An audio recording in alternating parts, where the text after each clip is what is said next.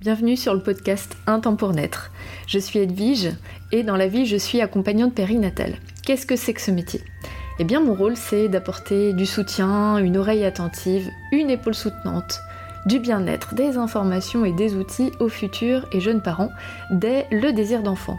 Vous l'aurez compris, c'est un métier passion que j'exerce à Vannes en cabinet et en visio depuis 2020. En fait ce qui me passionne moi c'est l'humain. Et c'est fou comme ce passage du devenir parent peut être à la fois si chamboulant, transformateur et en même temps si tabou. Alors pour dépasser le cadre individuel, je m'appuie sur les grands questionnements et les réflexions issues des accompagnements pour vous partager un épisode chaque mardi. Bonne écoute Bienvenue dans l'épisode d'aujourd'hui. Aujourd'hui nous allons parler parentalité.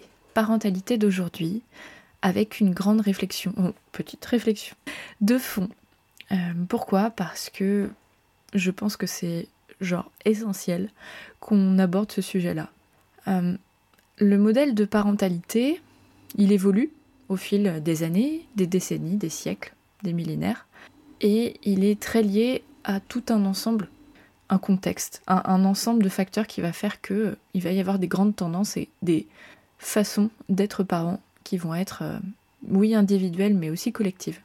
Là, euh, j'enregistre cet épisode en, 2023. Je suis euh, maman, oui, de trois enfants, belle maman aussi, et accompagnante périnatale, donc témoin de plein de, de personnes qui façonnent leur, leur parentalité, qui la projettent et qui la vivent. Et je me rends compte de tellement, tellement de, de choses euh, je vais prononcer le mot chose parce que je veux pas euh, être connotée et il y a plein de positifs et il y a aussi beaucoup de, difficultés. Alors j'aimerais bien dépeindre un, tableau observateur et, vous permettre de prendre un peu de recul parce que on, vit des grandes difficultés, je pense, aujourd'hui dans nos parentalités, déguisées derrière des euh, le mieux pour l'enfant, le mieux, on, sait aujourd'hui qu'il y a ci, qu'il y a ça. Bon bref, euh, c'est pas très explicite euh, dit comme ça. Euh, en 2023, nous avons accès à beaucoup d'informations, ce qui n'était pas le cas de, de nos parents, encore moins de nos grands-parents. Disons que la transmission de l'information n'est pas du tout la même. Avec le numérique, nous avons Internet, les réseaux sociaux et donc accès à la fois à des informations plutôt factuelles, à des informations totalement biaisées aussi par le prisme de personnes, je pense notamment à Instagram, et des façons d'être parents qui euh, nous font nous comparer. Et euh, on nous martèle assez souvent de il faut. Bon, c'est le cas, je pense que c'était le cas aussi de nos parents, nos grands-parents, etc., d'une autre façon. On se retrouve un peu pris en étau entre. en fait, j'ai vraiment envie de parler d'injonction. attention aux injonctions déguisées derrière de c'est mieux. En fait, je sais que c'est mieux parce que. pourquoi? Parce qu'en fait, avec l'accès à toutes ces connaissances, je dis pas que c'est pas bien, évidemment c'est génial d'avoir plein de bouquins, d'avoir accès à des podcasts comme le mien, d'avoir accès à, des sources très intéressantes euh, sur euh, tout un tas de sujets, mais là je parle de parentalité. Euh, notamment, on nous explique que les neurosciences aujourd'hui, donc ces sciences qui, qui étudient la relation entre l'affectif et le développement du cerveau de l'enfant, euh, ben, va pouvoir nous dire en fait que l'enfant, euh, bon, c'est pas un scoop pour euh, la plupart d'entre nous, mais la, science observe ce qu'on sait intuitivement depuis des millénaires, plus l'enfant va avoir de l'affection, mieux il sera construit. Et plus il va avoir des gestes maltraitants, et donc maltraitants, attention à ce qu'on met là-dessous, qui, va avoir des gestes de violence, d'humiliation, de négligence, plus son cerveau va évoluer et moins il va bien évoluer. Donc oui, bien sûr, c'est hyper intéressant de savoir ça. Euh, moi, la première, très heureuse d'avoir accès à ces ressources et, euh, que ce soit enfin reconnu. Nous avons aussi, euh, aujourd'hui, nous sommes dans une ère qui privilégie le retour au naturel. Ça aussi, bien sûr, c'est merveilleux. factuellement, on est à un état critique de la Terre et ça va être hyper important d'optimiser ces ressources. Donc, on nous propose des modèles de parentalité très axés autour de ces deux grands axes les neurosciences et le retour au naturel. Donc, euh, on, découle une forme de maternage et de paternage euh, qui va être proche de l'enfant, plus proche que les générations précédentes, qui va être aussi euh, plus proche de la nature, donc avec beaucoup plus de faits maison, de jeux en matériaux choisis. On, va permettre à l'enfant aussi l'accès à sa propre autonomie, beaucoup plus que diriger son évolution. Je pense notamment à la motricité libre. Bref, ça c'est des, pratiques que bien sûr j'ai, je valide en principe. Euh, j'aime les enfants autant que vous. J'aime euh, euh, même peut-être plus que certaines personnes en fait, parce que ben si je suis dans ce métier-là, voilà, je dis pas, en fait, je, je pense qu'il n'y a pas beaucoup de gens qui n'aiment pas les enfants. Simplement, la façon de materner, de paterner va, va pas être une question d'amour, et va être une question de, de beaucoup. En fait, c'est plus complexe que ça. C'est-à-dire que là, on a des idéaux euh, qui bien sûr peuvent être réalisables dans plein d'aspects et ça demande un apprentissage et ça demande euh, à, décortiquer euh, des, pratiques et ça peut être super, vraiment. là où je vous mets un, gros warning, c'est que ce qu'on ne nous dit pas assez, le chemin que, l'on ne prend pas systématiquement vers les, jeunes parents, c'est quelles ressources as-tu toi? Et ça, j'ai vraiment besoin de vous poser la question à chaque fois quand je fais des accompagnements, et du coup, bah, je vous la pose à vous à vous tous qui m'écoutez. Euh, nos parents, alors quand je dis nos parents, peut-être que vous n'avez pas été élevés comme ça, c'est une génération. Je parle de génération. Euh, nos parents, quand l'enfant pleurait, on lui disait laisse-le pleurer, ça lui fera les poumons. On fermait la porte, il n'y avait plus de bruit. Euh, on écoutait le médecin, avant tout, le pédiatre, qui nous donnait un mode d'emploi, quoi, des trois heures. Voilà, c'était assez contrôlé, quoi, c'était assez carré la façon d'alimenter, de, de materner, de paterner était celle qu'elle était. Elle était aussi en réaction à la génération d'avant. Et puis la génération d'avant était en réaction à la génération d'avant. Et puis avec les progrès scientifiques, euh, technologiques qu'il y avait, euh, de découverte de neurosciences aussi, enfin il n'y en avait pas beaucoup. Euh, et très important à prendre en compte, c'est le contexte social. Hein, s'il y a eu des guerres, des difficultés économiques, etc. Mais aussi euh, là où on est géographiquement. Hein. Nous sommes euh, dans une culture euh, individualiste. C'est pas le cas partout dans le monde. C'est le cas à certains endroits dans le monde, fortement pris de l'ampleur depuis plusieurs décennies, mais à l'échelle de l'existence de l'humanité, c'est pas le modèle principal. Nous, on est baigné là-dedans. Alors moi, je dis nous, je suis française. J'ai pas vécu en communauté avec mes grands-parents, je, les voyais, mais ma mère était assez seule finalement, puis j'ai un modèle parental euh, pas traditionnel, j'ai pas vécu avec mon papa pendant longtemps. Euh, donc euh, voilà, c'est encore particulier, mais j'étais capable d'observer autour de moi et le modèle classique était plus autour de deux parents et puis un, deux ou trois enfants, de façon individuelle. Et on, en est toujours là, même s'il y a des changements. Hein, tout le monde ne vit pas comme ça. C'est quand même la façon dont, on vit aujourd'hui et on se retrouve à payer des crédits pour des maisons qui coûtent très cher aujourd'hui et donc euh, devoir travailler à temps plein à deux parce que sinon c'est la merde, et puis euh, il y a des personnes qui pètent un plomb, elles lâchent tout, enfin bref, on, est quand même à un tournant là, euh, je pense depuis 2020, où on réfléchit pas mal à tout ça, et, je suis pas la seule à y réfléchir, je sais que c'est très collectif. Revenons à la question de la parentalité. Dans ce modèle, comment demander à des parents d'appliquer ces préceptes, alors préceptes c'est peut-être un peu fort comme mot, mais là aujourd'hui j'ai presque envie de le dire, à ces, à ce modèle-là, en fait, où on va euh, proposer, euh, on va dire c'est pas bien de, punir, c'est pas bien, en fait on va dire c'est pas bien de faire ça, euh, il faut pas faire ça. Ça c'est mieux pour l'enfant, au terme d'aliments, d'éducation, comment on porte l'enfant, comment on dort, comment on répond à ses besoins, en fait. On a une conscience plus élevée de ses besoins aujourd'hui, et donc on, nous dit bah voilà, il faut répondre à ses besoins assez rapidement, sinon on risque, on risque ci, on risque ça. Ok, enfin je dis pas que c'est faux, simplement comment on fait? Comment on fait quand on est toujours euh, deux, voire seul, à s'occuper de l'enfant, qu'il faut bosser? Donc euh, prendre un congé, c'est pas si simple que ça. Que le modèle de nos, nos aïeux, que ce soit nos parents, nos grands-parents, nos oncles, nos tantes, etc., euh, est façonné d'une autre façon. Et donc on se retrouve pris en étau entre des discours familiaux, des discours amicaux, et puis des discours plus autour des réseaux, de la société, d'Internet. C'est très difficile en fait de répondre à ces besoins-là euh, sans tomber dans des gros pièges euh, qui sont invisibles quoi, euh, à l'œil nu quand on les vit. une hypervigilance, une perte de confiance en soi, je suis pas capable, regarde il pleure, ça veut dire qu'il a forcément un problème, ou alors je le porte trop, je le porte pas assez, je le nourris comme ci, je le nourris pas comme ça. Il y aura toujours quelqu'un pour nous dire que ça va pas quoi. Et je trouve que le plus grand enjeu, les deux plus grands enjeux aujourd'hui dans la parentalité, c'est d'une, de parvenir à se faire confiance et se dire ok c'est bon, ce que stop, point. ça c'est bon, je le sais. Et deux, d'avoir les ressources nécessaires. Parce que pour répondre favorablement et de façon proximale aux besoins d'un enfant, d'être à son écoute, de favoriser le lien et euh, d'œuvrer pour ce tissage de façon plus proximale que la génération précédente, avec euh, ce qu'on peut évoquer, hein, euh, l'allaitement à la demande, le cododo. Et, et je, dis, ça, on n'est pas obligé de le faire évidemment, hein, mais je vous parle de, de, de ce qui peut émerger à la fois traditionnellement, mais aussi de façon tout à fait nouvelle dans notre ère capitaliste, individualiste. Hein. Ça peut être la motricité libre, les couches lavables, la DME. En fait, il y, a, plein de façons de pratiquer la parentalité. Et ces façons-là, euh, elles sont au service justement du développement de l'enfant, de façon euh, à respecter euh, ce que les neurosciences nous disent. Ok. mais le grand mais que je mets, c'est quelles ressources on donne en plus aux parents?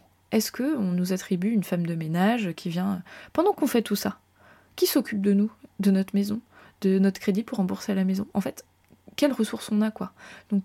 Il y en a parmi nous qui avons la chance d'avoir euh, des parents très disponibles, qui ont conscience de tout ça et qui peuvent euh, fournir euh, de l'aide. On, peut aussi avoir la chance d'avoir les ressources financières pour pouvoir s'offrir ces accompagnements et avoir conscience assez tôt qu'on en a besoin, mais c'est pas le cas de la majorité.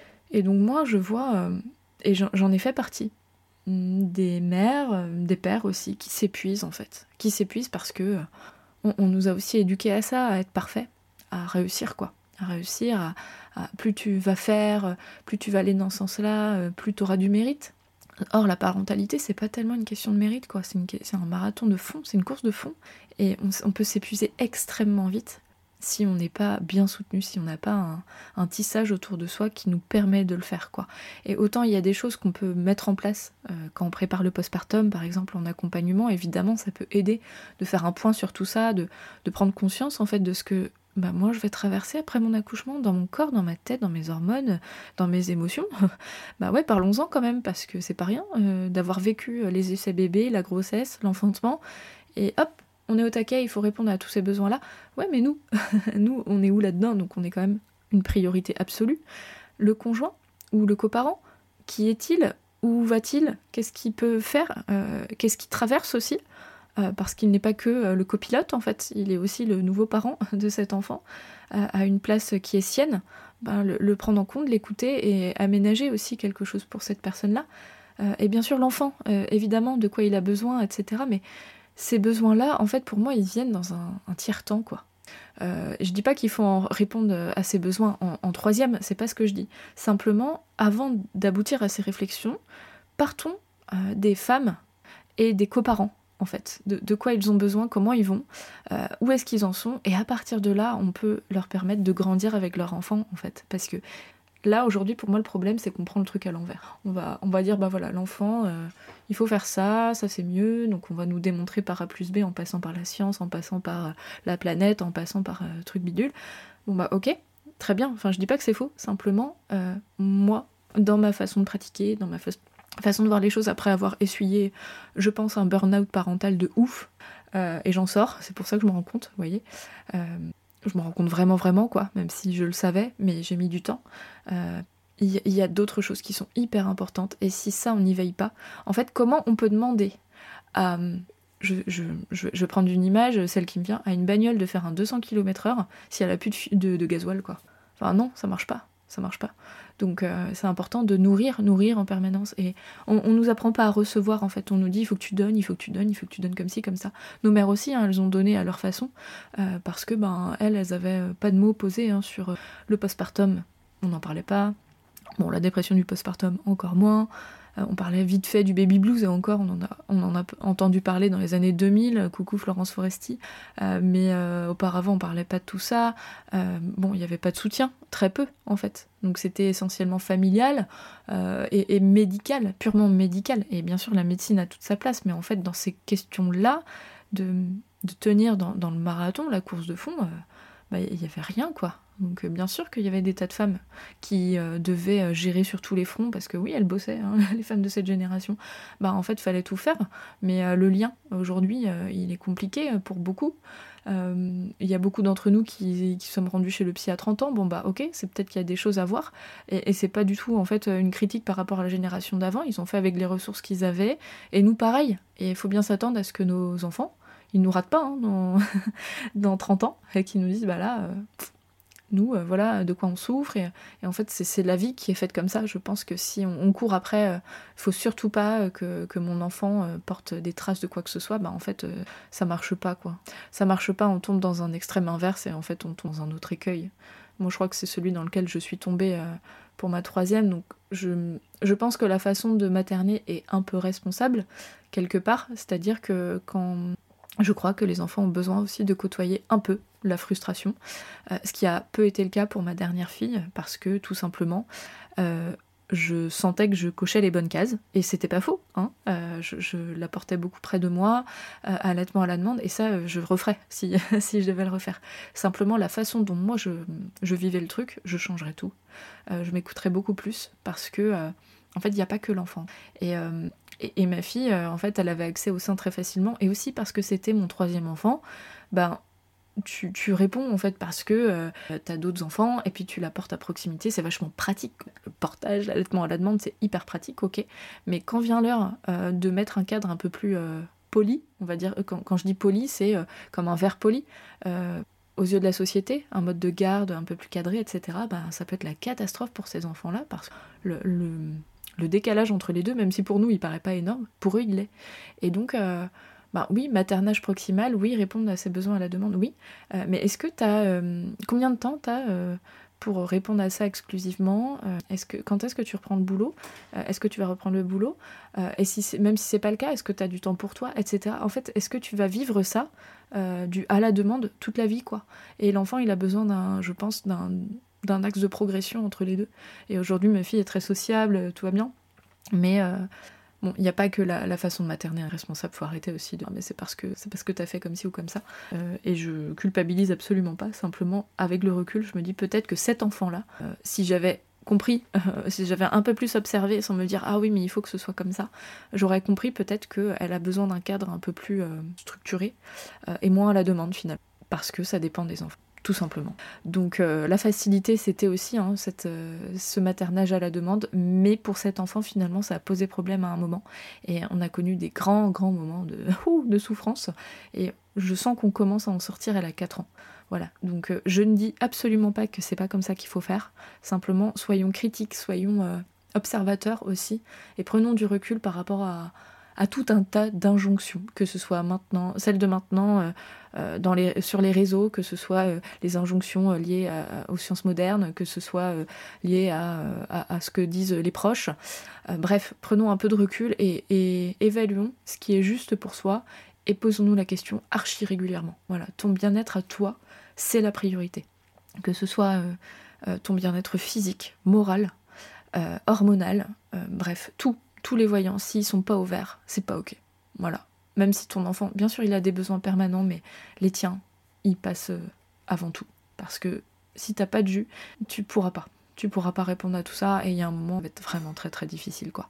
Donc c'est pas c'est pas un discours euh, qui est très encourageant, mais en fait si euh, c'est encourageant, c'est-à-dire que gardons un œil sur soi, sur ce qui semble juste et une réadaptation permanente, euh, quitte à casser un peu les codes, quitte à demander de l'aide, quitte à, à, faites en fonction de vous, tu vois. On va, on va beaucoup dire aussi, bah, euh, euh, faites venir vos parents pour qu'ils viennent vous aider, tout ça, mais ça dépend, parce que ça fait tellement de temps qu'on est éduqué à être autonome qu'il y en a parmi nous, parmi vous, qui peuvent pas voir leurs parents plus de 48 heures, même plus de 2 heures sans péter un plomb en fait, parce qu'on n'est plus habitué à ça.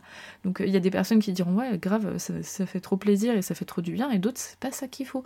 Donc euh, comment trouver l'équilibre entre la façon dont on a évolué, euh, la façon dont on aimerait euh, élever nos enfants et notre bien-être à l'intérieur de tout ça, trouver le juste équilibre quoi. Et ça se questionne en permanence. Voilà, bah, j'ai hâte d'avoir vos retours, je pense que ça va ça va réveiller pas mal de personnes, ça va questionner pas mal d'entre vous. J'ai hâte d'avoir vos retours. Voilà, il n'y a pas. Euh, c'est encore une fois en toute neutralité par rapport aux modèles parentaux. En fait, c'est même pas la question. Euh, parce que euh, tout peut être bon à un endroit si c'est bon pour soi. Donc voilà, questionnons-nous et évaluons seuls, en couple, en famille, ce qui pourrait être juste et rétablir de la communication d'abord entre soi et soi et, faire intervenir des personnes autour de vous. Investir cette période de début de, parentalité, tout comme on investit euh, de l'aide pour les tout petits enfants, pour les anciens, même si on, Ça, c'est encore une autre question, mais ça laisse complètement à désirer.